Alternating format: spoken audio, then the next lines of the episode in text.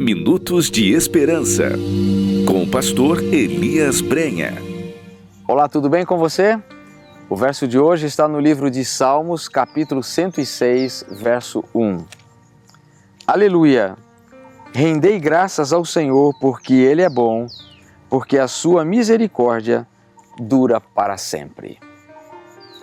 O Salmo 106 é considerado uma continuação do Salmo 105.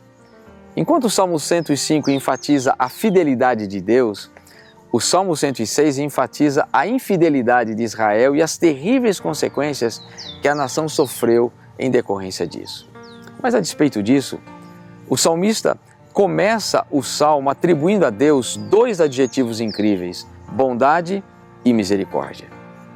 Eu gosto muito da maneira como esse salmo começa. Aleluia! Rendei graças ao Senhor porque Ele é bom, porque a sua misericórdia dura para sempre.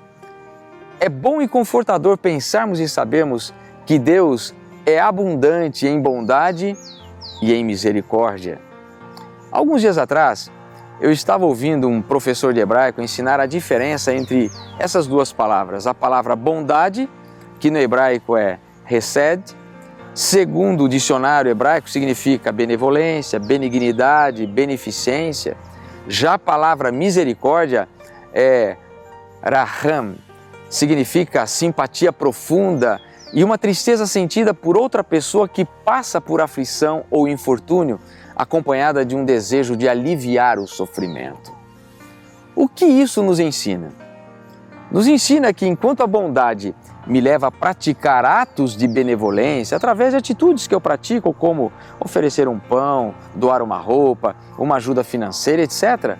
A misericórdia traz um sentimento interno que brota de dentro para fora, no sentido de apiedar-se de alguém e de colocar-se no lugar dela. Por isso, misericórdia é muito mais significativo do que bondade.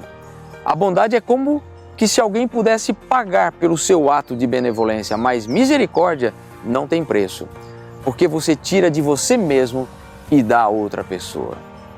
Por isso, quando a Bíblia diz que Deus é abundante, é rico em misericórdia, ela está nos dizendo que Ele sente a nossa dor, a nossa tristeza, a nossa angústia, o nosso sofrimento, as nossas decepções. Ele se compadece da nossa enfermidade, ele sente o nosso luto e ele, em momento algum, se afasta daquele que busca o seu auxílio. É por isso que Jeremias diz que as misericórdias do Senhor não têm fim e se renovam a cada manhã.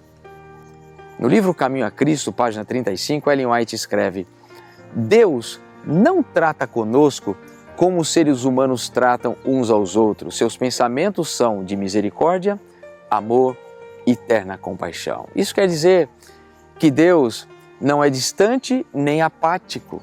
Deus não é cruel, exigindo castigo e dor, ao contrário, ele é justo, mas se preocupa com cada pessoa e quer aliviar o seu sofrimento. Onde você tem ido para buscar ajuda para as suas lutas e tribulações? Não se esqueça do que o apóstolo Paulo nos aconselha em Hebreus 4,16, a nos achegarmos confiadamente junto ao trono da graça, a fim de recebermos misericórdia e acharmos graça para socorro em ocasião oportuna. Ele nos aconselha a fazer isso porque em sua carta aos Efésios, capítulo 2, verso 4, ele diz que Deus é rico em misericórdia. Então saiba de uma coisa: Deus quer enxugar o seu pranto hoje ele quer secar as suas lágrimas e aliviar o seu sofrimento. Se você quer isso do Senhor hoje, feche os seus olhos e ore comigo. Querido Deus, querido Pai, a nossa oração primeiramente é de gratidão porque Tu és rico em misericórdia. Passamos, Pai, por lutas e tribulações passamos por sofrimentos, passamos por angústias. Mas obrigado pela certeza que a tua palavra nos dá de que o Senhor é bom e de que o Senhor é abundante em misericórdia. De que o Senhor não fica olhando do teu trono para o nosso sofrimento, mas de que o Senhor se move na nossa direção na direção de aliviar o nosso fardo, na direção de enxugar as nossas lágrimas, na direção de suprir todas as nossas necessidades. E isso, como vimos, Pai, não tem preço. É porque a tua natureza, na essência, é amor, bondade e misericórdia. É por isso que o Senhor nos dá aquilo que humanamente nem sempre podemos oferecer. Então, Pai, que a tua misericórdia se renove em nossa vida nesta hora.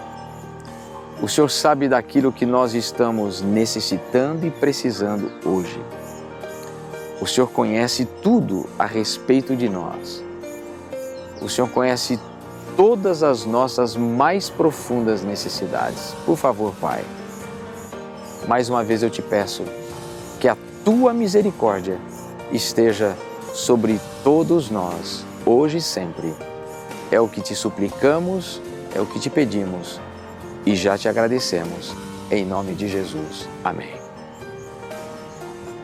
Não é bom saber que temos um Deus que se coloca em nosso lugar e que sofre com o nosso sofrimento? Então, se aproxime dele e deixe ele colocar sobre você hoje a bênção que você precisa.